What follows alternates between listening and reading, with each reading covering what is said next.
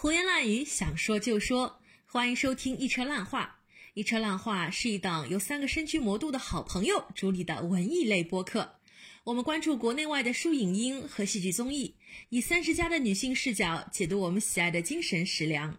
希望成为您的江浙沪文艺小指南。本期节目由周大福之珍系列赞助播出。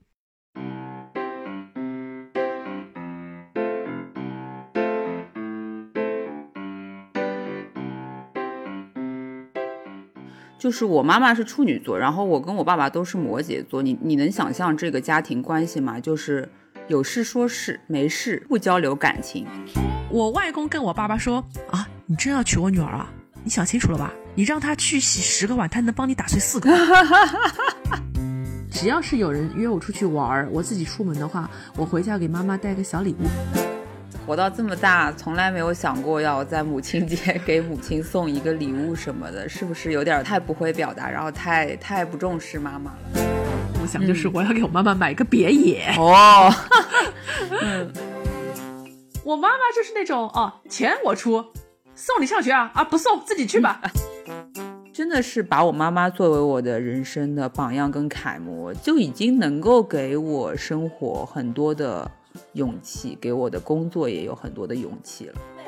呃，我曾经的某一任的女性领导跟我说，她说每个女性你要有一个 celebration moment。对，比比如说我每次去做完一场大型活动之后，我回家一定要吃一碗螺蛳粉。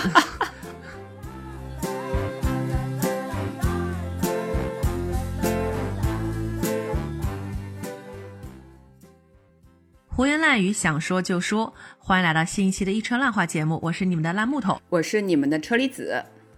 Hello，车厘子老师，好久不见，好久不见呀！是呢，是呢。对我们刚刚过去了一个五一劳动节的一个假期，那这个假期其实大家也都是调休的非常厉害，再加上前阵子其实你跟我的工作都非常的忙嘛，所以真的是很久没有跟你一起录节目了，还蛮想念你的。在没有见到你的日子里面，其实我有偷偷的去 Instagram 上去关注你的一些动态。嗯，发现你最近出去旅行了啊？对呀，来交代一下你去哪里了？我去新加坡找我表姐了，然后对她已经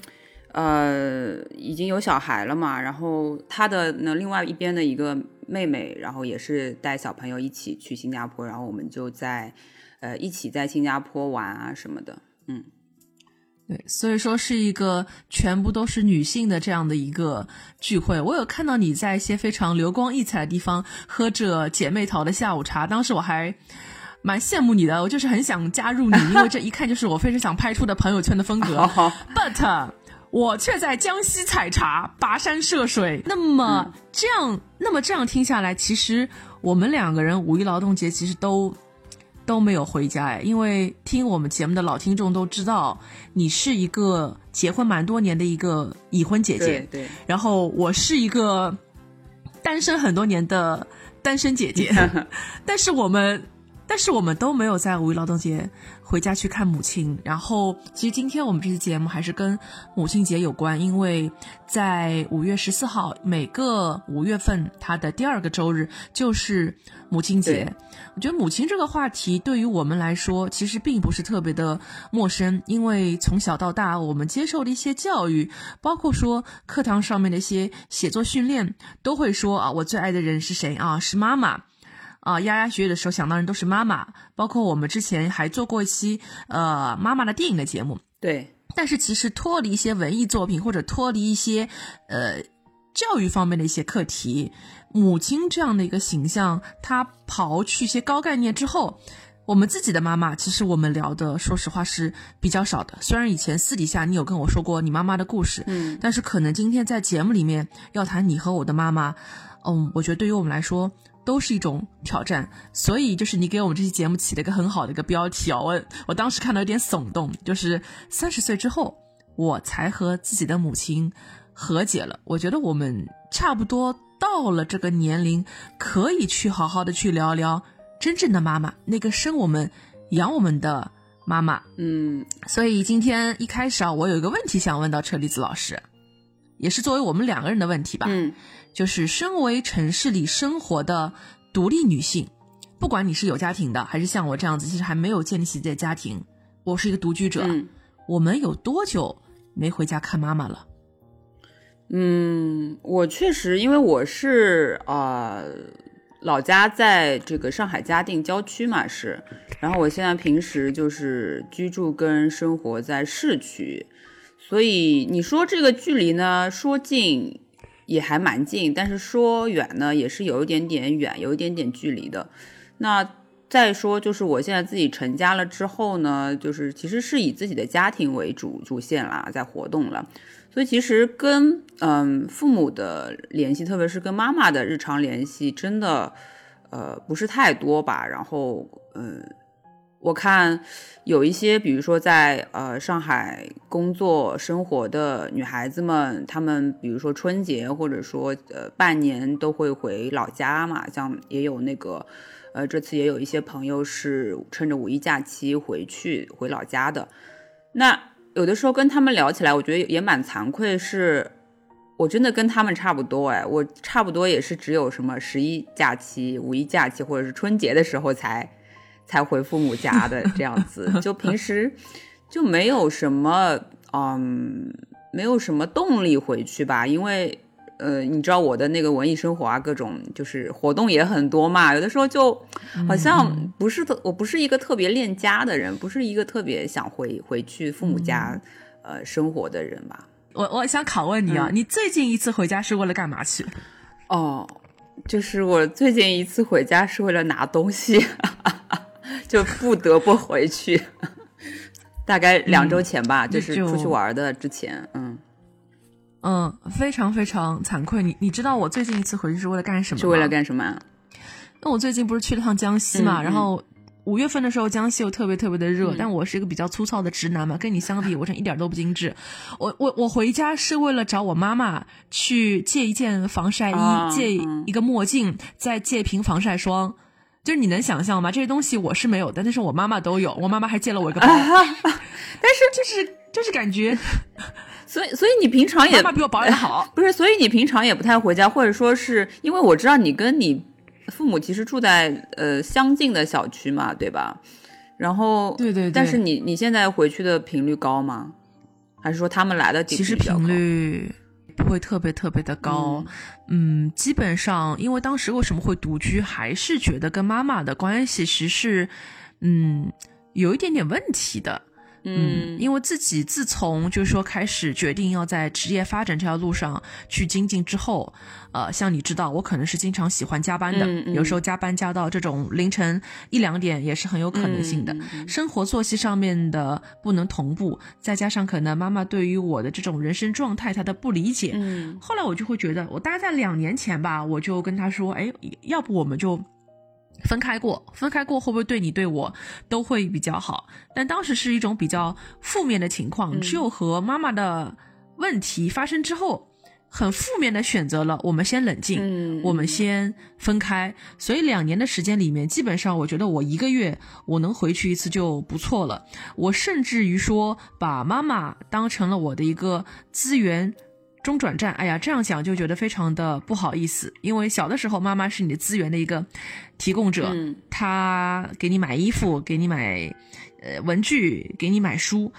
长大之后，她虽然说在经济上面已经不能再给到我更丰富的东西了，因为我我可能现在经济能力已经比她强了很多，但是妈妈依然作为一个像真是个贴心的老母亲一样，在我需要的时候给我搞一些这种什么。防晒霜、防晒衣，保护保护性的物品会提供给我，因为我真的是太不会照顾自己了，所以也在录这期节目的时候，其实我也非常的惭愧啦。那么，这次老师，你跟你妈妈现在是什么样的相处模式呢？嗯，就是说到平时的相处模式跟交流的频繁程度哦，因为我觉得就是我们家很奇怪的是，我们家三个人全都是土象星座的。就是我妈妈是处女座，然后我跟我爸爸都是摩羯座。你你能想象这个家庭关系吗？就是有事说事，没事不交流感情，就其实是一个哦，嗯，就是本身就不是很善于交流感情、表露感情的一个家庭环境下成长起来的小孩嘛。所以我觉得，就是可能造就了我一直以来就是给人的印象就是不太会表达感情的那种人吧。再加上妈妈也是土象星座嘛，所以其实妈妈也没有这个，你你不跟她表达感情，其实也也还 OK，她也不太会有过多的抱怨或者怎么样子的。但的确可能在嗯我自己成家了之后，我感觉我妈妈。呃，有的时候也会呃跟我说，你怎么好多时间都不打电话回家呀？然后，呃，不跟我们讲讲你在干什么呀？就是他们，我妈妈还是一个，我觉得是非非常传统的一个中国式的妈妈吧。就是她其实退休了之后嘛，她是前两年退休的，嗯，没有太多就是自己的兴趣爱好跟要去忙的事情，所以她可能退休了之后呢，这个就工作的时间就。变成了自己跟自己独处，因为我爸爸那时候没退休嘛，等于就跟变成了自己跟自己独处的时间嘛，所以那当然会寂寞无聊嘛，所以就有的时候还是会一直就是问我在干什么，然后也会关心我这样子，就是但是我又是那种从上大学开始，其实就不太愿意回家，不太愿意。把很多事情跟父母沟通的人嘛，都是自己自己自己干事，然后自己去做决定的那种小孩儿。所以其实我觉得，嗯，目前的话跟妈妈的日常交流，呃，其实也不是很多。但是呢，我现在也学乖了，就是也还是会经常有的时候跟妈妈打个电话，主动汇报我最近在干什么。这个 汇报，对，对。用这个词，就主动跟他讲我最近在干什么干什么干什么。之后我发现我妈妈好像就就比较平和了，她就不会像以前一样，嗯，就是一直会追问说你最近在干什么，然后会突然打个电话过来说，呃，就是最近在干什么，然后怎么不打电话回家嘛？嗯，我不知道你木头老师跟妈妈的相处模式是怎么样子的呀？嗯，我觉得我可能要非常耸人听闻说一句，我觉得我跟我妈妈的关系有种像恋爱关系一样，嗯，像恋爱关系一样，就是说，当你跟他吵架的时候，真的是觉得以后要老死不相往来了，因为你知道，其实我就是前几年的时候，我就是去英国留学了嘛，因为当时我是非常希望在我自己的这个职场上面是有一个很大的一个。晋升，但是我觉得我的本科专业可能不是很够啊，去走培训这条道路。但是当时的我妈妈对于我这样的一种要继续学习的心态，她其实是不太能理解的，因为毕竟当我的同龄人已经在进入家庭，或者说已经是为人母亲，就我我我记得我当时还在想，哎呀，我这个年纪决定要出去再去读一个专业，哎呀，我妈妈像我这么大的时候，我已经会。打酱油了，嗯，这这这非常的这非常的现实，是的。所以可能，因为我妈我妈妈是一个双子座，我不知道双子座是什么像的星座，但是可能跟他也有一些不太 match 的地方。因为我是白羊座，我是一个热表达的人，我妈妈双子座，她也是一个热表达的人，但是两个人的沟通有时候呢都爱讲话，她可能不像你们家一样哦，大家。不表达，或者说比较含蓄啊，呃，我爱你，你却不知道啊。我们两人的沟通像勾了眉头一样，有非常的，就非常的无奈，所以我才说我们俩的关系像谈恋爱，就是爱的时候是很激烈的爱，因为我我是个妈妈，我是个妈妈控啊。其实我觉得我自己是个妈妈控，我小时候非常喜欢我妈妈，因为我妈妈是个超级大美女嘛，嗯，就她她很漂亮，她就是。呃，非常典型的那种珠圆玉润的脸，嗯，然后呢，大大的双眼皮的眼睛，她长得有些就西域化，嗯嗯，然后五官非常的深邃，就我一直觉得，就是说以前家里面贴这些香港明星的一些这种挂历啊之类的，我觉得妈妈一点都不不不比明星差。然后小时候看春节联欢晚会，我觉得我妈妈就是那种可以像就是就是央视女主持一样，就是那种那种。大气那种范儿，嗯嗯，我觉得妈妈妈妈非常非常的漂亮，但是正因为妈妈很漂亮，妈妈也很强势，我们两个人一起吵架，这个这个屋顶都要被我们掀开了，所以爸爸这个时候又隐形了，嗯，爸爸又隐形了，爸爸不参与我们之间的这些吵架，所以爱的猛烈，但是吵的也非常的焦灼。嗯，目前的一种相处模式是四个字：风平浪静，看似没有矛盾的矛盾。但是我知道他依然是希望我可能未来是有一个归宿，希望我可以放下我的事业。他希望我在工作当中不要加班，嗯躺躺平，随便混混，这一生就这么过去了。嗯他不能理解我目前努力攀登高峰的这样的状态。嗯嗯因为最近在看那个上野千鹤子，哎呦，上野千鹤子他在写这本书的时候，它里面有一个章节叫做“婚姻难民何去何从”。他会非，因为他本人其实一生未婚了，当然他现在应该是有一段法律意义上的婚姻，那他其实没有真正的去走进这种两性关系。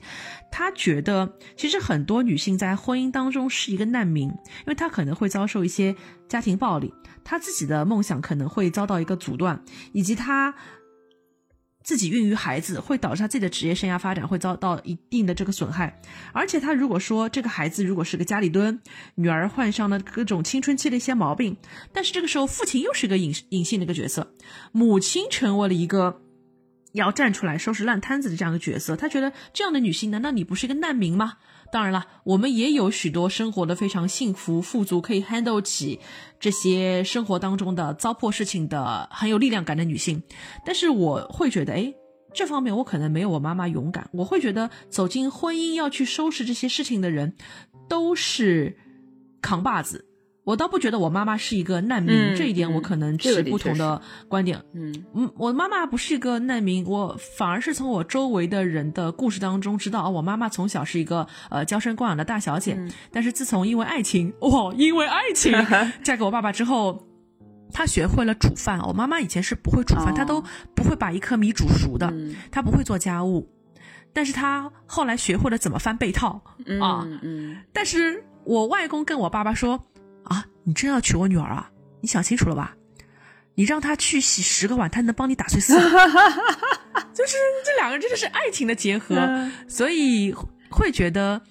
有的书里面会把选择婚姻的女性叫做你什么是婚姻难民，但是妈妈还是。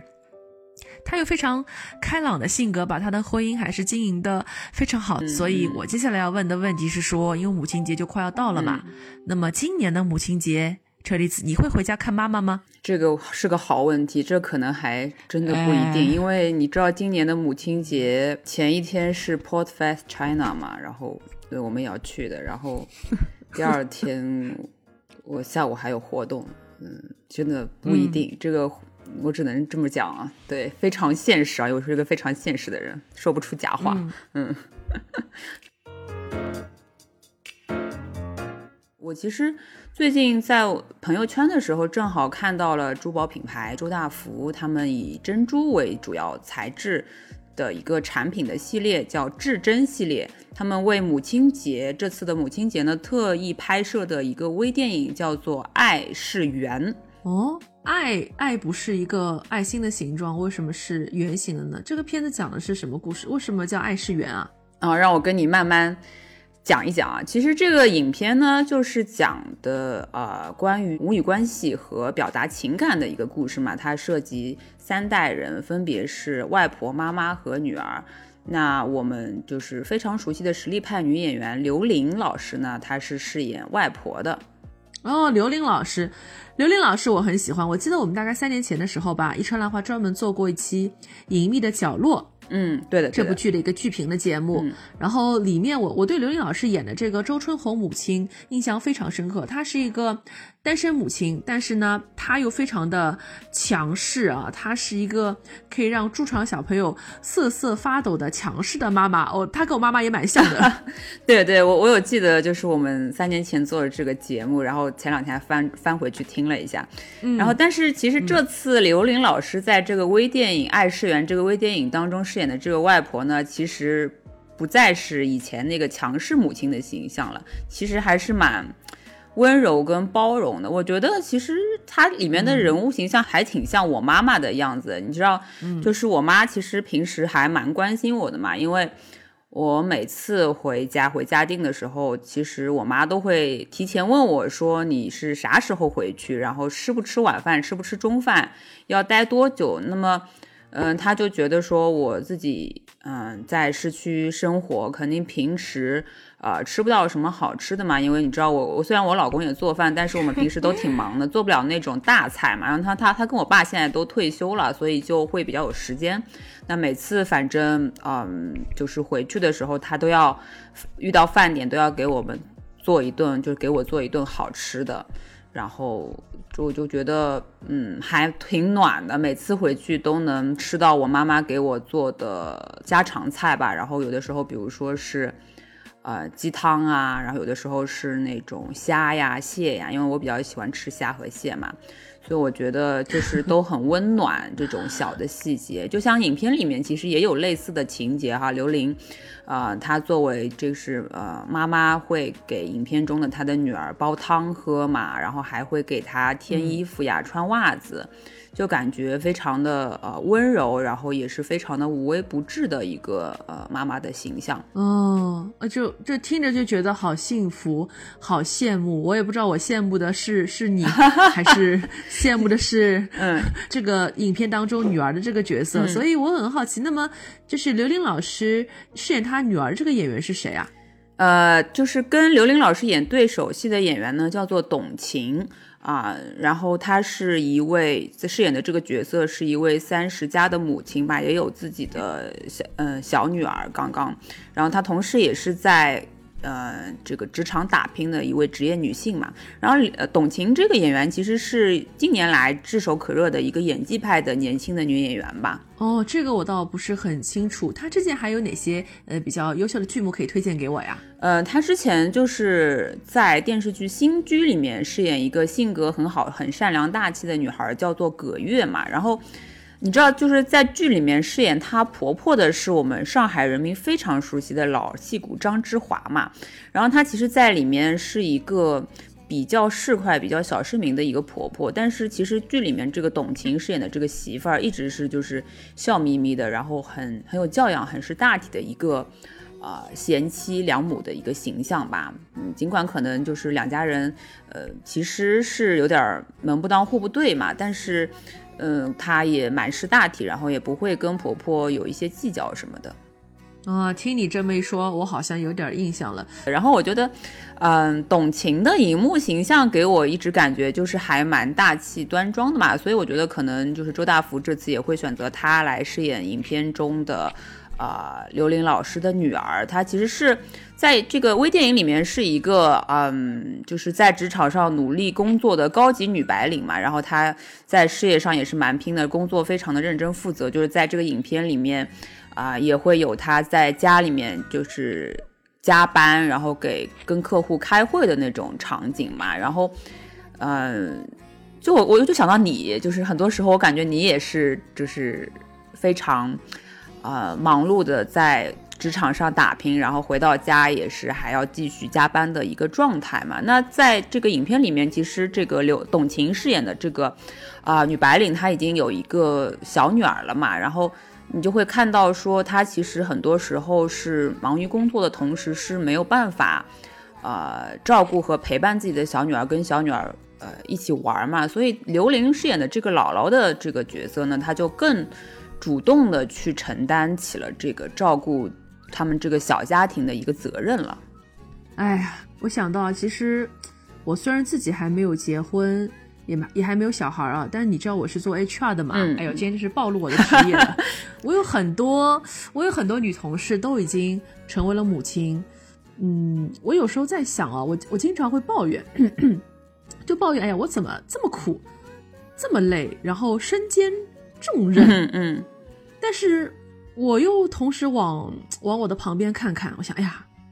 他们跟我相比，他们都已经当了妈妈了。那我其实下班回去之后，我就开始去什么休息啊、撸猫了。但他们还要同时兼顾家庭和职场，真的是挺不容易的。我相信这里面有非常多心酸和烦恼的故事，所以这个听上去真的是很像我身边可以见到的例子。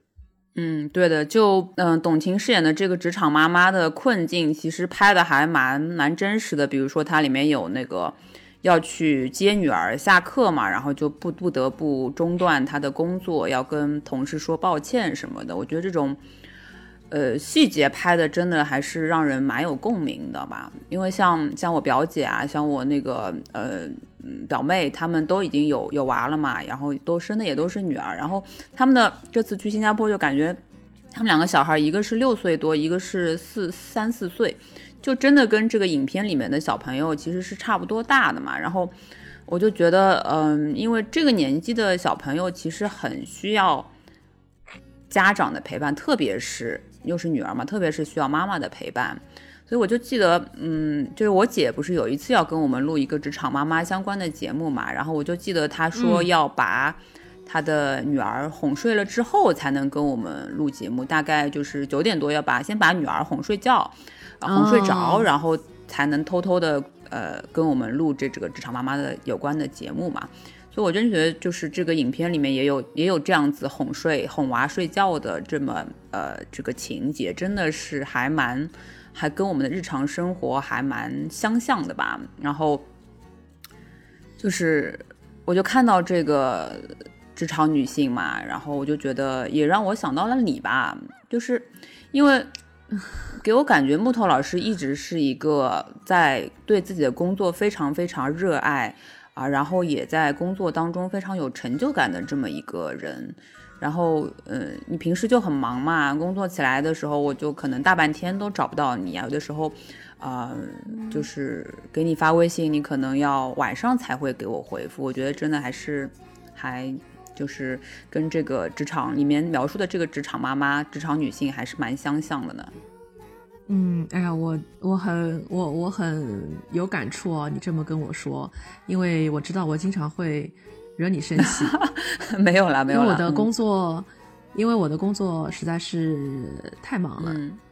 所以很多时候啊，我在跟你去合作做一些节目的时候呢，其实我知道是你一直在帮忙，在在操心，在忙前忙后，包括我们今天录，呃。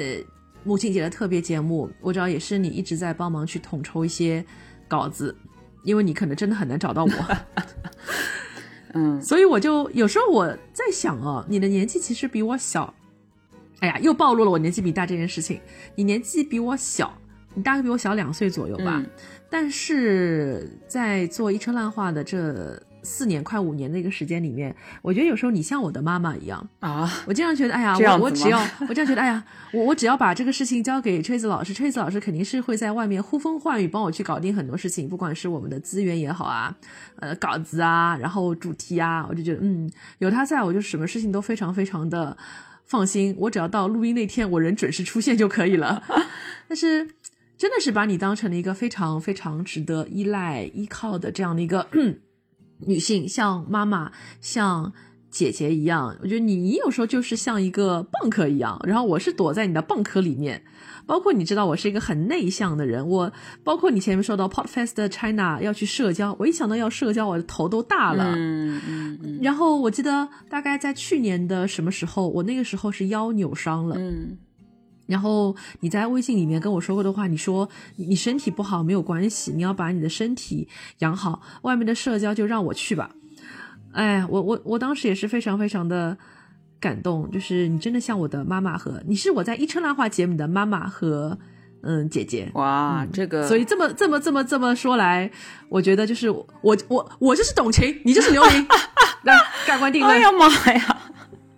嗯嗯，好啦好啦，就。嗯，你这么说，我真的还蛮感动的。就是，嗯，怎么讲呢？就是我觉得有这种互相依靠跟能够拖着的感觉，其实我自己也是蛮享受的吧。然后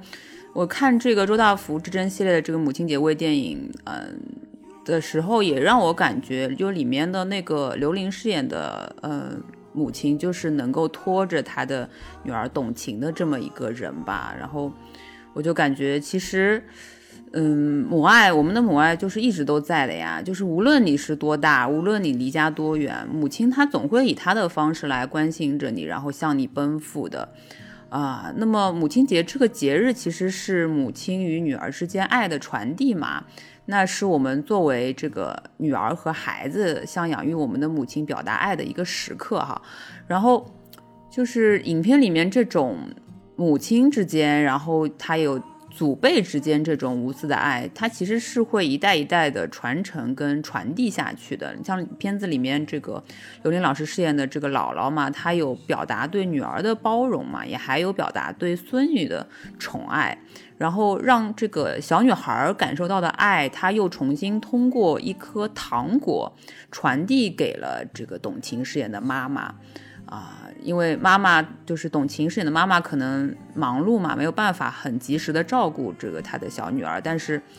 呃，等到她回过头来去这个女儿房间看女儿的时候，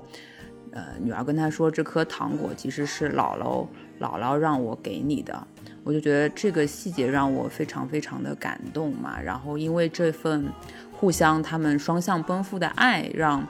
嗯，一直就是忙于工作的女儿就有了这种顿悟的时刻，然后又回过头来将爱意表达给了自己的妈妈。她后来到影片的最后又拥抱了她自己的妈妈，给她的妈妈带上这个礼物，就是珍珠嘛，珍珠项链的这个礼物。我就觉得这种爱的传递在这里又完成了一个非常圆融的闭环，这这让我觉得还是。非常非常感动的吧。然后，影片当中的有提到的这个珍珠的一个意象嘛，它其实是通过一颗颗莹润又温暖的珍珠串联起的这种爱的圆满。然后诠释的那份爱其实是一个呃不断延续往复的缘嘛，是三代人由人至己被爱，也在爱着彼此的故事。我觉得他们三个人三个。不同时代的不同年龄段的女性嘛，就像一个圆的一般，然后这三代人延绵不断的亲情和温情，其实无论时间如何辗转，身份如何变换，爱就始终在那里，就是如这个圆一般的永恒存在。嗯，听完你的这个讲述之后啊，我终于明白为什么这部为母亲节特别制作的微电影要起名叫做《爱是缘》了。这个故事让我联想到我和我的妈妈，因为我我妈妈真的是在我很小的时候啊，就是给予过她能力范围内最好的物质，嗯。嗯，然后我我自己其实也是个很很传统的中国人啦，我我就一直觉得做人一定是要报恩的，嗯，所以我虽然说现在我跟我的妈妈可能尽量是在避免一些矛盾，避免见面，但是。其实我也一直希望我的妈妈能够在我自己出人头地之后获得更好的物质和生活。我一直有个宏伟的梦想，就是我要给我妈妈买个别野。哦，嗯，对，我也想给妈妈买个别野。所以，哎，别墅，对，别墅，我要给妈妈，我想给妈买个别墅。所以我不能讲错别字啊。所以我在职场上其实特别的要强，也特别的热爱我的工作。嗯。我自己没有特别看重钱和物质，但是我希望啊，就是我收获的是这个工作的成就感，让希望我的家人生活可以变得更好。但有时候我感觉我在忙碌的同时，我忽视了我妈妈的感受，我没有花很多时间和妈妈好好的沟通和交流，我也没有去关心我妈妈的生活和情感状态。自从我从她的生活当中。逃离之后，他只能面对我的爸爸。嗯，但是我爸爸也是一个，我我性格上比较像我爸了。我我爸也是一个 一言不合就要走的人，所以我就会失去和妈妈的这种情感的连接。这是我未来需要好好去反思和改进的这个地方。那么听你说了这么多啊，我也很好奇，呃，我们在哪里可以看到这部周大福至臻系列的母亲节微电影呢？如果我们的听众朋友听到这里，对周大福至臻系列或母亲节主题感兴趣的话，目前在周大福的官方微信视频号和官方微博上面都能找到这个《爱是缘》这部微电影。那啊，我和木头老师个人都非常非常推荐大家和我们一起来感受只有女性才能理解的属于东方的含蓄、温柔的母女情。也欢迎大家去周大福的线上电商平台和线下的各大门店选购周大福至臻系列的珍珠饰品。那周大福至臻系列呢，是运用品质极佳的淡水珠、南洋珠等珍贵原材料，打造温柔优雅与态度力量共存的至臻系列珍品。就像微电影中大家看到的女性角色佩戴的华丽又柔美的珍珠项链，可以衬托优雅的气质。而且我发现，就是至臻系列的一个小巧思啊，就是用珍珠和蚌壳的关系来比喻母亲孕育、呵护女儿长大的过程。我相信每一个女儿和母亲都会和我们一样感同身受，然后这份礼物蕴含的情感也是非常值得珍藏的。然后就是在刚才听你介绍的时候，我其实，呃，有有偷偷的去搜索了一下，呃，周大福的至臻系列，珍贵至臻，圆他所爱。那这个圆呢，它是没有始终的，它是包容万物的，它传达的是女性和女性、女性和爱之间那种美好的连接。她们珍贵各异，这种珍贵不专属于女性的某一个身份，而是女性她。独有的这个力量哦，真的是嗯，非常非常的喜欢。所以我觉得在母亲节的时候啊，向妈妈表达爱意，表达她很珍贵，她是我们生命中很重要的人，很不可或缺的人。我我相信我们是应该要鼓起这种勇气的。那么当然了，我们身边的许多优秀的女性朋友，包括我自己啊，虽然还没有成为母亲。但是呢，因为三年前我开始养猫了，所以现在的我，我也自诩为自己是一位诶打双引号的母亲。我是三个毛孩子的妈妈，我自己也经历过一手抚育孩子长大的艰辛和快乐。因为你你知道，我有个爱好是，我很喜欢给我们家猫铲屎，就是一看到孩子哦铲屎了哦，要孩子有屎了，就觉得哦。他今天肠胃是健康的，然后妈妈应该也是一样的，所以在琐碎的这种养猫生活当中呢，我觉得就像蚌壳滋润珍珠一样，养育一个生命的成就感是让我觉得又治愈又满足。所以，我刚才就是一直在看这些呃一些片花也好啊，海报也好啊，我觉得我自己也被种草了。我在想啊，我自己可能啊也会在母亲节之际。给自己添置一条珍珠项链，我不知道听众朋友能不能跟我共情哈。母亲节其实并不是一个和我们单身女性毫不相关的日子，我其实呼吁大家和我一样，在这一天为自己付出的爱与温柔庆祝，致最珍贵的自己，致最珍贵的我们。嗯，说的太好了，说的太好了。然后他们另外，嗯，有一句我觉得也非常的好，就叫。闪亮至真，如她美好。嗯，就这句话就还蛮能体现我们三十家女性的态度和力量的。因为其实无论是在原生家庭，还是在你自己的所这个成年以后构造的这个家庭当中，作为女儿跟母亲，都要像珍珠一样的闪闪发光，同时呢，也温柔待人。嗯，然后我刚才在浏览这个周大福至臻系列的产品介绍的时候，我就发现。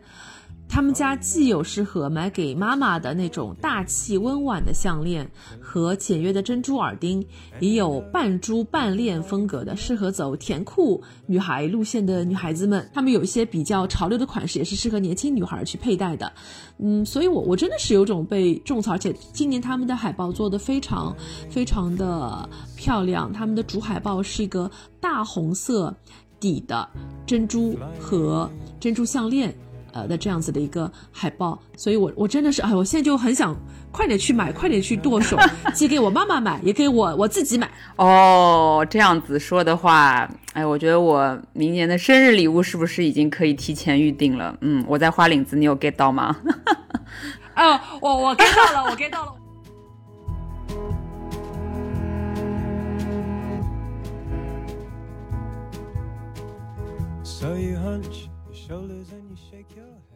好的，那那说回来啊，就呃呼应一下我们今天要讲的这个嗯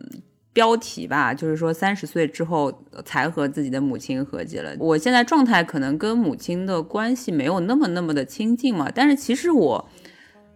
心底就是我作为一个摩羯座，我心底是非常感恩来自母亲无私的爱的，因为你知道我妈妈就是嗯。物质条件方面对我的支持，然后也非常支持我的兴趣爱好。我记得有一年的上海电影节，他还陪我去排队买票。那个时候好像是，天哪！我记得是一八年吧，应该是。然后那个时候其实大家好像是淘票票刚刚上线的那一年吧，然后就是可以网上买票，也可以线下买票，还有保留线下买票的这么一个习惯。然后那天他就老清老早陪我一起去嘉定的一个嘉定影剧院那边线下买票，我就觉得这种。呃，无微不至的关怀，无私的爱，就是我这几年自己成家了之后才非常感恩的事情。嗯，然后就想回过头来聊聊我们小时候的成长模式吧。我就很好奇嘛，因为嗯，其实说实话，我为什么跟我妈妈嗯，某种程度上说关系日常关系下没有那么亲近，其实是因为。因为我小时候一直是一个被妈妈看得很紧的圈养模式下长大的女孩子嘛，就小时候要学钢琴、学英语，然后有各种的呃兴趣班要去上嘛，然后其实是被管得很严的一个呃状态。然后你知道小时候弹钢琴就是属于不能留指甲，也不能啊，哦，对，就是不能留指甲，要一直要剪得很光，你才可以弹钢琴嘛。那你看其他的很多小朋友都。有留指甲，然后甚至还涂指甲油什么，我就很羡慕。然后也不能出去玩儿，就是要一直每天都要练琴的一个一个状态。然后呢，我妈妈又是一个非常就是极度自律的处女座妈妈，然后她每天都要洗衣服，每天早上都要晒衣服才出门。然后你知道我们家的那个阳台是在我的房间的，然后 我我直到大学的就大学有的时候还是会回家嘛，然后大学的时候我就。那没事儿，谁会很早起来嘛？就基本上要睡到个九十点钟才起来。然后我妈妈就是每天雷打不动，七点钟就要一定要起来洗衣服、晒衣服，然后就在我我那个房间就开始晒衣服，然后把那个窗帘给我啪拉开，然后在那边晒衣服。我就就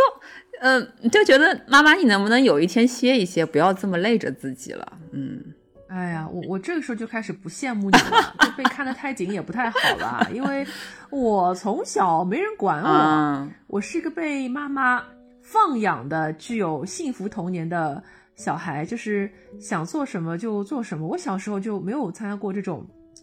补习班啊、学钢琴啊，我什么东西都没有学过。哎，但是我学过一个东西，就是那个小时候。我就是因为我我很喜欢看书，我很喜欢写字嘛。嗯，当时是我自己主动跟妈妈说，我说我想去报一个写作班。当时有少儿写作班，我还记得那个写作班是开在那个是我们上海的长乐路上的。我我很早就知道自己喜欢什么，就是对于我来说，这个世界上有三件非常神圣的事情，一个事情是书写内容，然后一个事情是呃沐浴舞台。还有一个事情就是用声音传递价值观，嗯，然后做播客就是一口气做了我最喜欢的三件事情。当然这些事情都是从我喜欢写作、喜欢发表观点开始的。啊，我妈就给我报了个少儿写作班，然后，但是我妈妈跟你妈妈不一样，我妈妈就是那种哦，钱我出，送你上学啊啊，不送自己去吧，就就妈妈没有给我。很大的这种肉体上的陪伴，但是他还是蛮支持我的小时候的一些一些梦想。当然了，虽然后来我的一些就是出国读书，他没有很支持我，因为可能还是跟我的婚育年龄那个有了一些的这个冲撞。但是在我还很小的时候，他其实是给我了很大的一个自由度。我想这可能也是为什么我跟他后来就是矛盾比较大的一个原因，因为。妈妈不再支持我的梦想了，嗯，妈妈也发生了变化。我发现妈妈原来也是一介俗人嘛，就是一个很传统的东亚式的一个母亲，所以后来还是会对妈妈有些失望。但我真的是希望做完这期节目之后，可能我是想办法吧，就是带着周大福至珍惜的珍珠项链去跟他有一个和解，嗯，去重新缔结这个情感，嗯。这倒是还蛮好。你刚刚有提到这个东亚式的母亲啊，嗯，因为像我妈妈现在的话，她呃，就是可能生活的重心，像我爸退休了还好一点啊，因为我爸刚退休，他们就会经常开车去江浙沪周边旅旅游嘛。那其实，在我爸还没有退休的那几年里面，其实我觉得我妈妈一直是一个。嗯，生活重心就是不知道在哪里的一个状态，因为一下子闲下来了，就是啊没有班可以上了。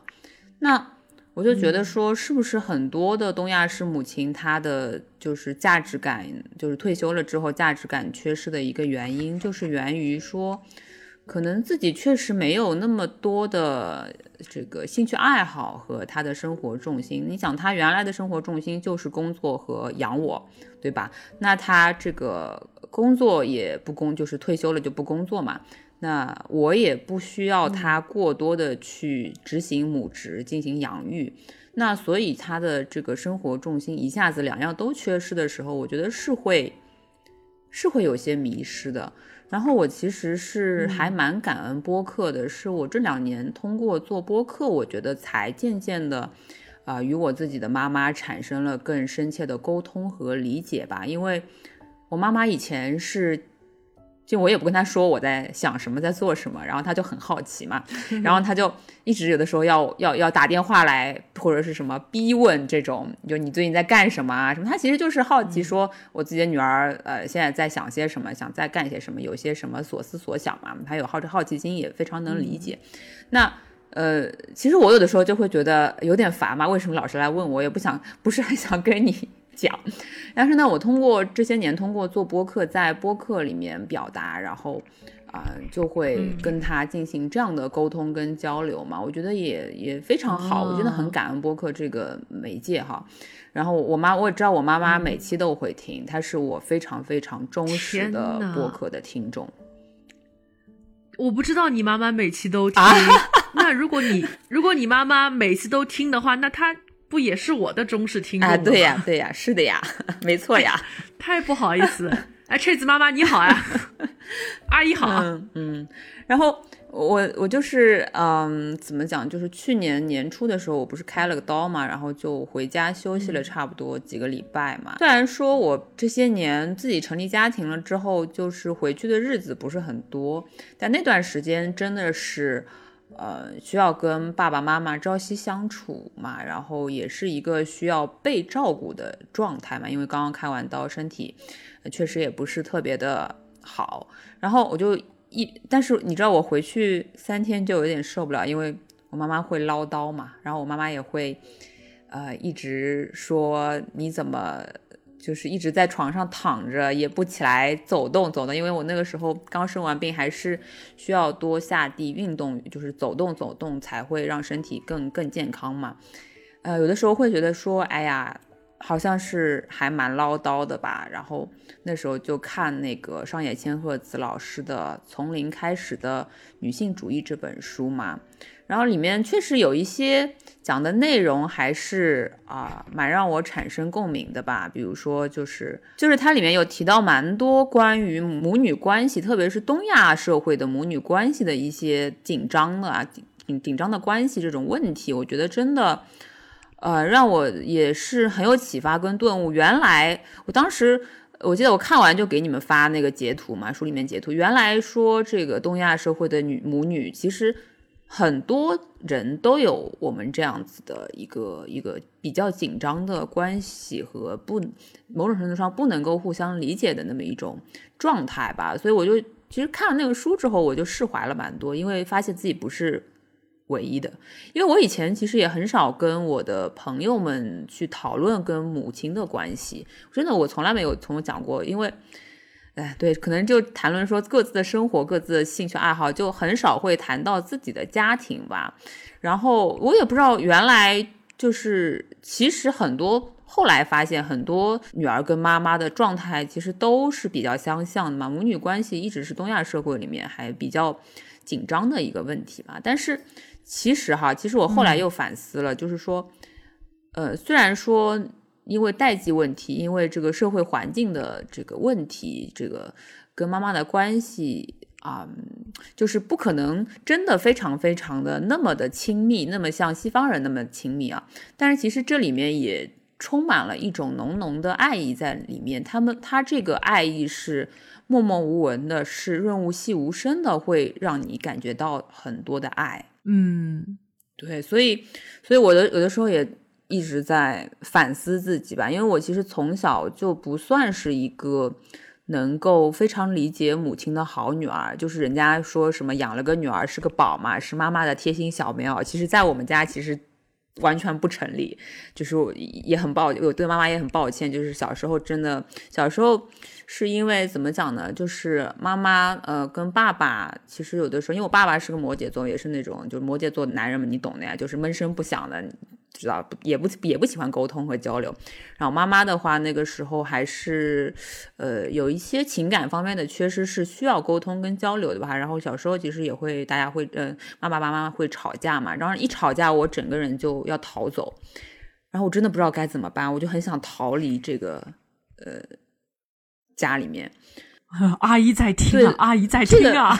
我知道啊，这个就是现实，我没有办法回避。然后可能也是我后来跟人聊，发现也别人也有这种状态，然后这就导致了我其实大学之后不爱回家的一个一个现状，你知道吗？就呃嗯，就小小时候确实是产生产生了一些阴影，但是我那个时候是不理解的呀，因为我那个时候是觉得妈妈为什么要跟爸爸吵架，然后爸爸就是不回应回避的那个状态，然后。吵架嘛，那小小小孩其实都是一看到吵架，可能就会哭，或者说会想逃了。然后，然后加上我爸爸又是一个星座，跟我爸妈一个星座，所以就是我小我就小时候好像我就是站在爸爸那边的，就是也是闷声不响的，然后也不会跟妈妈表达，我是不是一个合格和贴心的女儿？所以当时其实也是对妈妈造成了非常大的情绪价值的缺缺失吧，嗯。其实我到这这两年，我才真的实实在在的有意识到你和理解当年的母亲的这种情感状态的缺失嘛。你想面对着两个摩羯座的家里面两个摩羯座闷声不响的那种不会表达情感的人，真的是非常的痛苦。然后，然后，所以我我就觉得现在。反而真的真的还是蛮能理解我母亲当时，嗯，在年轻时候为什么就是要跟父亲吵架呀？然后为什么也对我会比较严格，给我给我看的比较紧啊？然后也是，嗯，以身作则吧。他非常以身以身作则，非常的自律。所以我觉得有的时候我也从，而且非常的有力量，因为我妈妈其实开过两次非常大的刀，在她。在我初二那一年，然后在他快退休的前一年，两次非常非常大的刀，他非常有勇气面对自己的生活，也非常非常的乐观，就都扛过来了，也很快的调整了自己的状态，嗯，也不需要旁边人对他非常，嗯，怎么讲，就是非常的真的，嗯，要开导啊或者怎么样，他真的很勇敢的，他就是自己。扛过来的，自己默默流泪，然后自己就扛过来的那种。然后现在也是活得蛮开朗、蛮开心的吧？就，呃，比较顾家，就会经常跟我外公外婆一起，就是搓搓麻将啊，然后会跟我爸一起出去旅游，就是很开朗啊。你就看不出来他生过什么大病的，他就是很积极向上的那么一个性格。然后这两次大病，我觉得他也。就是看开了，人生也看开了很多，然后也跟自我和解了很多，然后其实也是我觉得对我也理解了蛮多了吧。因为其实大三、大四之后，他就基本上就从以前的那种圈养模式，呃，就放手了，然后让我很多事情也是让我自己做决定。我真的觉得非常非常的感恩，非常嗯，非常感谢他的无微不至的付出和他的爱吧。这里我真的想对妈妈说一声：“妈妈这么多年辛苦了，妈妈，嗯嗯，对我的爱我都嗯实实在在有看在眼里和记在心里。”哎呀，我刚想说，你明明那么爱他，你却不告诉他，你母亲节真的。可以当面跟他说，嗯，因为我们现在还只是在录播课，这些话如果是当面说该多好呀！但是 车厘子老师是摩羯座，所以我们先就当做是在播客里面先练习一遍吧。好的，我因为还是一个单身状态，所以虽然我跟你一样最近在看上野千鹤子，但是我还是以一个三十加女性的视角来看，嗯。然后他这本书叫做《身为女性的选择》，我从这本书里面得到的一个启发和顿悟就是，我们东亚女性哦，对于人生的选择的想象力真的是比较有限的。它里面有专门的一章，就是叫做“三十岁的人啊，我们这个何去何从？”就是三十代单女，单女是不是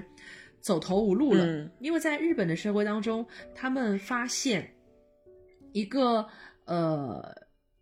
一个有有有怎么说有出息的一个年龄的上限是在三十五岁左右，哎，不过好像在中国也是这样子。我们经常说有三十五岁的一个焦虑，嗯说互联网大厂到了三十五岁就是要裁员了，所以他们就会发现，到了三十岁之后，有一些普通的女性职员就特别特别的想要结婚，因为在日本的企业当中有一种岗位叫做综合岗位。那么综合岗位在在中国来说就是像我们的管培生，嗯就说轮岗，你在不同的部门去轮过一遍之后，你就能成为一个管理者。但是 so far 哦在日本，因为他们这本书应该出版了大概有二十多年了，在二十多年前，真正走上综合岗综合岗位的女性是屈指可数的。所有的女性都是在且当是一个普通的一个 OL，而普通岗位的工作呢，其实五年就能干到头。就好像在我们目前的一些国有企业里面，你如果进去是做这个岗位，可能你到你退休这一天，你可能就是岗位。如果你不做领导，那你就是拿这个死工资了。所以，一个年轻的女大学生，你在干普通岗位干了很多年之后，工作一成不变，你人老珠黄，你在公司受到了嫌弃，可是呢，你又不能辞职，因为你一旦辞职之后，你就没有退路。嗯嗯啊，就没有退路了。所以他们想要什么呢？就是想到结婚，就是想到结婚。我就想到我大概在九零年代的时候，有一部日剧是那个长盘贵子主演的，叫做《水晶之恋》。嗯他是和主演内丰是在飞机上面去邂逅。那长盘贵子在那个电视剧里面演的就是一个快要逼近呃三十岁，但是他不是综合岗位，他是一个普通的一个呃小职员，在公司也是没有什么前途的。他和主演内丰一见钟情之后，就决定要马上结婚，要闪婚。当然啦，这是一个甜蜜的这种像先婚后爱一样的爱情故事，是个偶像剧。但是我记得他的妈妈当时在剧里面就跟他说：“你是真的想结婚吗？还是你做了一个选择题？你选择逃避职场，你逃避工作，你是为了逃避人生，所以你要去结婚了。”这是一场很小的戏，但是我小时候看完之后，哎，我就记在了眼里，我就发现，哎，原来结婚它不是爱情，在他妈妈看来，你这是一种选择题，你是去逃避你的人生了。嗯所以呢，嗯，上野千鹤子在这本书里面就说，三十岁出头的年龄呢，其实还蛮尴尬的，因为呢，你可能还没有结婚。这个时候呢，父母呢倒也还算健康，他们可能也才五六十岁。可是你如果三十岁不开始规划要结婚的事情，你就要接近四十岁了。四十岁可就更讨厌了，因为这个时候呢，你的生育年龄已经在倒计时了。嗯你一旦到了四十岁，你的单身率就可能就一直是这样子了。这个人群其实你会又要照顾父母，你又穷又没有钱，你走在走投无路的一个状态，工作没有前途，人生充呃人生缺乏前景，经济嘛那个时候是泡沫经济时代，经济没有一蹶不振，嗯结婚的可能性就越来越小，越来越小，就越来越小了。但是上野这个人，他就经常是在说一些很耸人听闻的事情的时候，他就会给你来个冷幽默。他说：“哎，但是哦，我觉得做女人还是比做男人好，因为你到了三十五岁之后，你认清了这个社会的现实。嗯以前我们的老一辈他们是没有选择，就只能是选择去嫁人，嗯就会嫁一个那种三赖子也好啊，去嫁一个这种更穷的男人组成一个家庭也好。但是现在的三十五岁女性啊，她们自从在三十岁看穿人生真相之后呢，她才开始好好的去规划人生。嗯嗯他们会在三十岁时候说：“哎，我的人生规划当中已经没有了结婚这个选项，哎，我可以去干点别的了。”因为也没有人开始给我去积极的去说媒了，他才开始去考虑他自己的人生。比如说最近我又开始在想，我应该再趁这种时间，与其谈恋爱，我不如再去多考几个培训师的证儿，嗯多考几个证儿，给自己做一个养老保险，然后开始去考虑未来父母的一个看护。嗯就是一旦考虑到我以后对我丈夫的责任、对我孩子的责任，这些责任都化为子虚乌有之后，会考虑到对自己的责任、对父母的责任，他就不会真的是去养老，而去想我能不能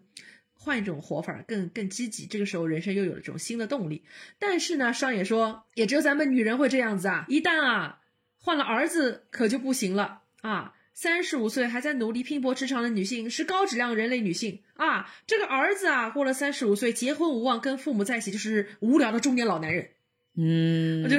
就每次读到这种地方就觉得要要拍手，说出了很多真谛。然后包括他说那个男男生其实三十五岁之后跟父母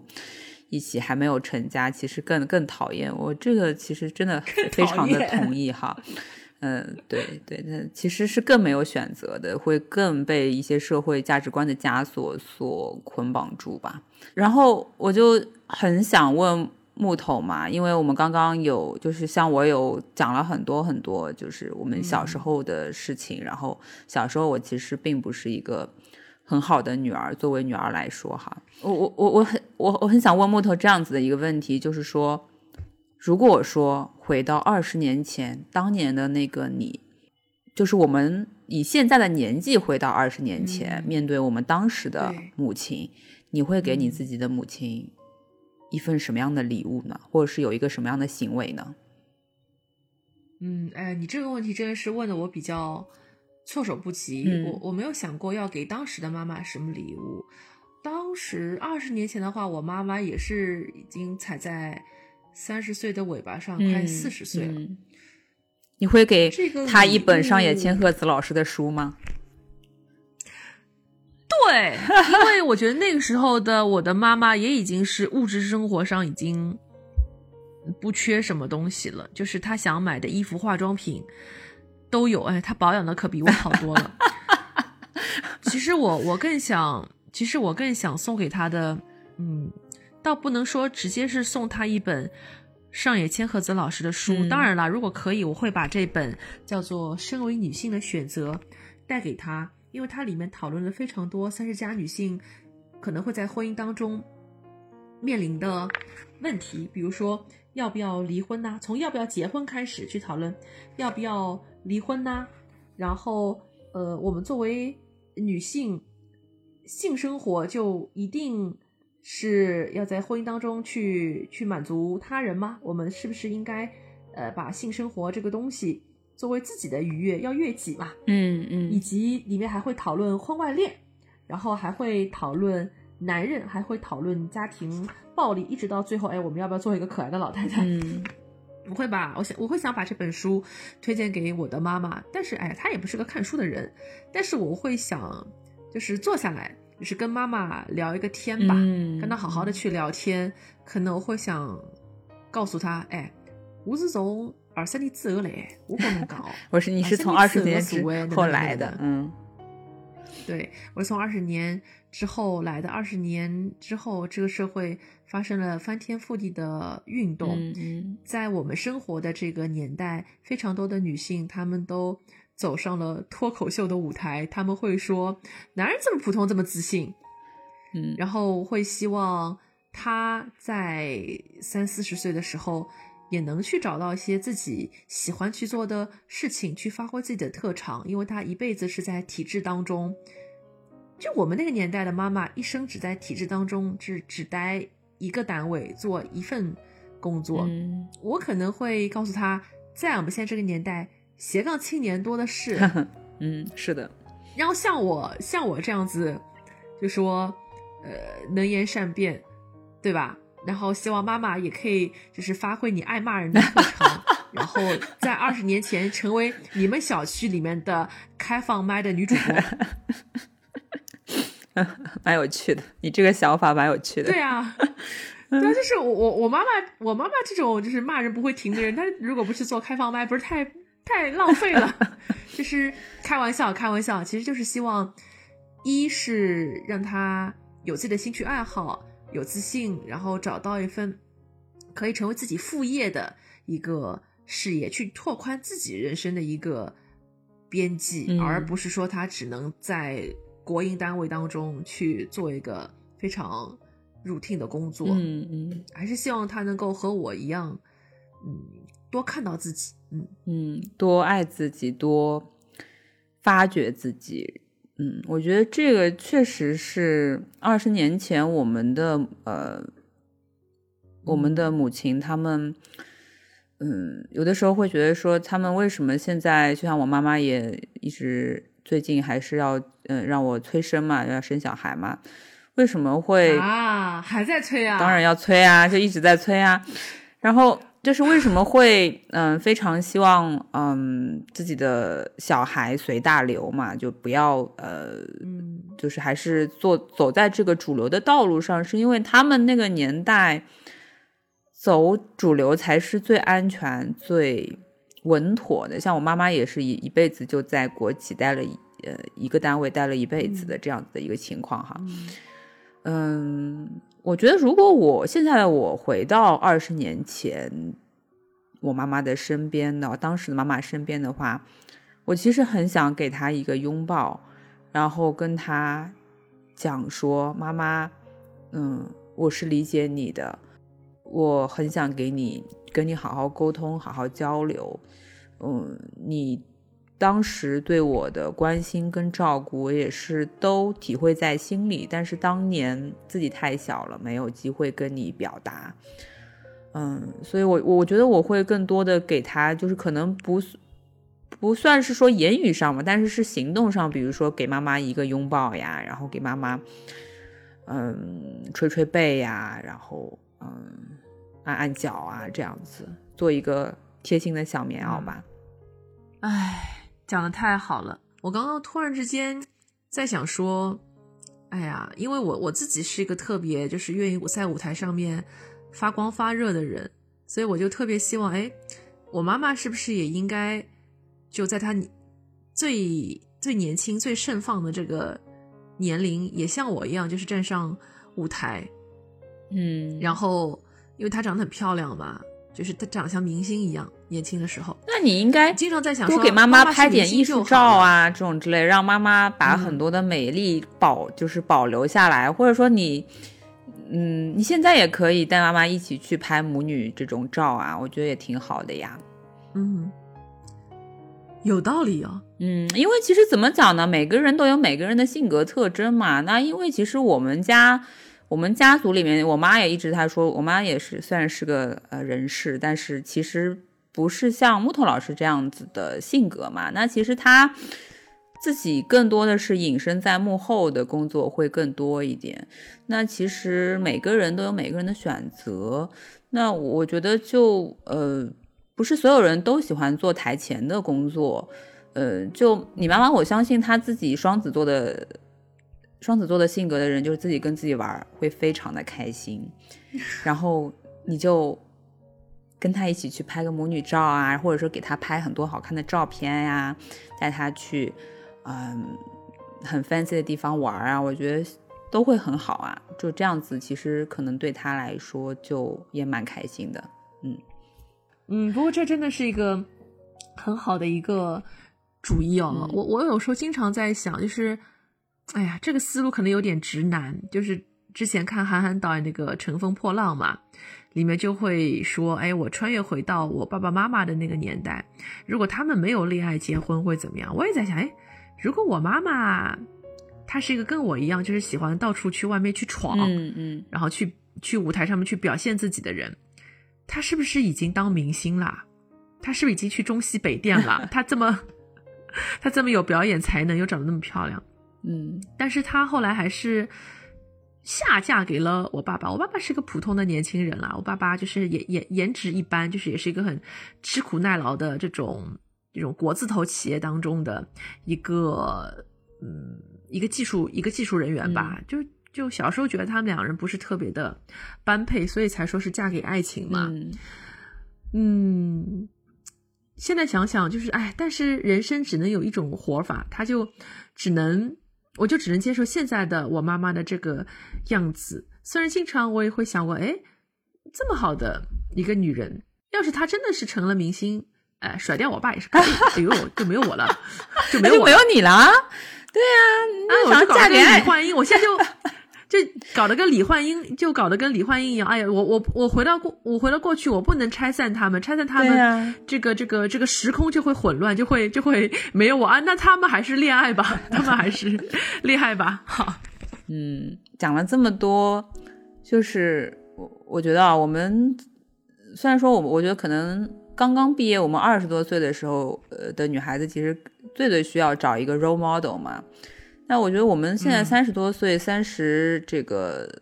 三十到五三十到三十五之间的这个年龄段，其实也非常需要一个女性的榜样在前面引领着我们。嗯，然后我我想说说我身边，我其实最，其实我回头想过来啊，我我其实。呃，其实你说我有什么女性偶像吗？或者说是我有什么特别想成为的人吗？其实没有。其实我觉得回过头来想，我其实真的觉得我我的 role model 就是我妈妈。你像她是一个非常非常自律的，对自己严格要求的，每天都啊遵循着很严格的 routine，然后。呃，生过两次大病之后也没有颓丧，然后也积极的锻炼，嗯，之后现在也是生活的很开心，也是蛮健康，然后饮食方面注意一点，就身体还是非常好，然后每天也出去散步啊，然后非常坚强，呃，勤劳、坚韧、平凡的一个母亲吧。然后我觉得，就我。真的是把我妈妈作为我的人生的榜样跟楷模，就已经能够给我生活很多的勇气，给我的工作也有很多的勇气了。然后，嗯，我们今天就是讲到周大福至臻系列的这个呃珍珠嘛，然后包括影片里面也有，我真的觉得珍珠它就能够表达这种真爱啊，然后包容圆满的这种意思。啊，也体现女性力量的圆融与珍贵嘛。我觉得我妈妈的爱就是非常的无私又包容，也是啊，非常的像这个珍珠这样子圆融圆满，呃，又温柔的温温柔又坚定。然后其实也现在也一直都是啊，我就是作为一个三十加女性，嗯，独自生活在这个市区的这么一个。坚强的后盾和坚实的港湾吧，因为你知道，就是他跟我爸爸两个人现在因为都退休了嘛，那也能有自己的一些生活重心，一起出去旅游。然后其实自己的健康啊什么都是自己负责，都没有让我们就是小辈去操心的，也是非常的自律哈。我爸之前就是高血压啊什么的，也是控制的比较好，然后。他本来很喜欢吃甜食的，然后也是我妈妈一直管着他，之后现在他又不怎么吃甜食，然后也人也瘦了，比我还瘦现在，然后就是是还是健康的瘦啦，就是是自律，然后晚饭不怎么吃米饭这样子，然后呃就是控糖嘛，就会相对会表保持的比较好，然后两个人其实身体都还蛮好的，很很健康的一个状态了，所以我真的是觉得我的妈妈就是我的人生楷模，女性榜样。需要我去学习的一个对象吧。哎呀，经常听你说你妈妈，然后又听到你说你妈妈每期都听我们的节目，嗯，我觉得我也得认识一下你妈妈，是粉丝吧？是粉丝，是粉丝。嗯，其实我我有个小私心，就是如果我今天手上有一份周大福至臻系列的。产品的话，嗯，因为我自己其实本身非常非常喜欢珍珠，你你看到我其实之前有有带过一些珍珠的饰品，对，我也我也还蛮我如果有这样的一份，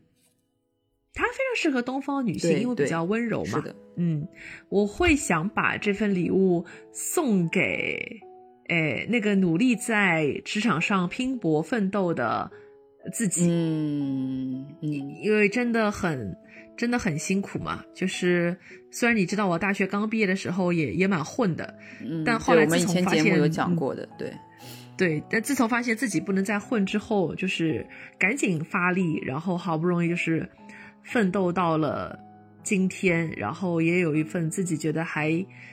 比较满意的工资，嗯，然后有份自己的小事业，然后在一车烂话里面跟锤子老师的。合作也让我觉得非常的有成就感，嗯嗯，所以这个职场不光说是在公司啦，也其实也是和车厘子在一起，在建造我们一车烂画这个嗯这个神话谱系的过程当中有的成就感，嗯，然后我的女性榜样其实还是说在职场上面一些非常坚强的女性，特别是在 HR 领域。当中，她们可以兼顾母职和工作的优雅与力量并存的这样的一些呃女领导。然后，嗯，因为我在公司里面工作的时候，大部分那些 HR 的女同事，她们都是已经呃结了婚、有了小孩的。然后我会发现，她们其实因为有了孩子之后，其实很少会给自己去。买东西，嗯但他们在我心中都是非常非常厉害的，术业有专攻的，然后情商又非常稳定的，然后情绪管理能力又超高强的这样的一些女性，我我还没有，我还没有能够做到，嗯嗯，所以我也是希望，包括他们，包括我们。我都可以，就是给自己一些 celebration 的 moment。嗯嗯，这其实也是我的一个，呃，我曾经的某一任的女性领导跟我说，她说每个女性你要有一个 celebration moment，嗯，就是有一个奖励自己的时刻，对吧？对，就是在你完成一个比较呃重要的任务的时候，你这段时间比较辛苦了之后，就一定要欢聚时刻。比如说，你可以让自己去吃一顿饭，或者给自己买一个小礼物来鼓励自己。对比，比如说我每次去做完一场大型活动之后，我回家一定要吃一碗螺蛳粉。螺蛳粉，好的好的，就是对给自己一个小的奖赏。嗯，是的，是的，非常需要。然后撸撸猫，平复一下，对吗？嗯嗯，对的，嗯，然后呢，我会觉得。大家一定要舍得钱 花给自己，对，就是 呃，是要多关注一些自己的情感跟感受，因为你知道，我发现现在人生活的非常忙碌，工作压力也很大嘛，往往有的时候会忽略自己的情绪，觉得自己好像没事儿，还能接着扛，能接着九九六，但其实真的是长期以往是会有问题，所以我真的是希望。嗯，特别是女孩子们，就是多关注一下自己的情绪，然后多给自己一些爱。有的时候，就是多爱自己一点，其实才能够呃爱别人。你你给自己留一些空间，给自己爱，呃多爱一些，然后让自己舒服一些，心中有爱，才能更好的将这个爱传递给别人嘛。然后。我觉得木头就说的很好嘛，就其实这个周大这个至臻系列的这个项链可以送给自己，就是珍珠这个意象本来就是很温柔与强大的啊，就是好像我们女性本身所具有的这种自信、光芒和珍贵，就给它可以把它先爱自己，然后再把这份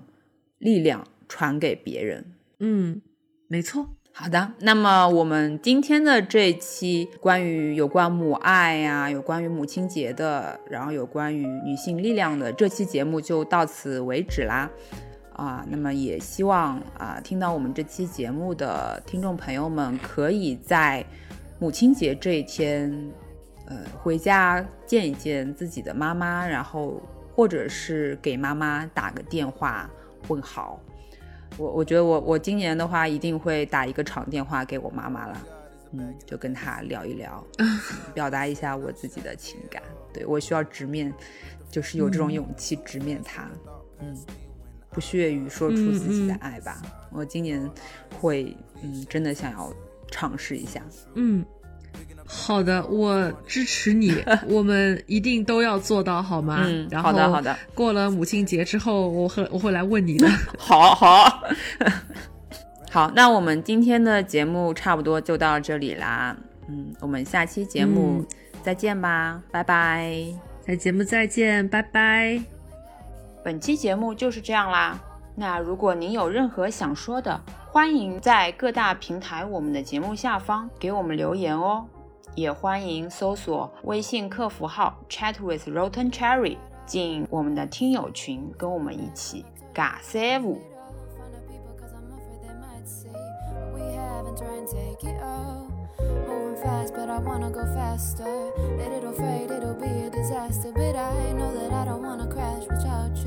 You're the to something that was on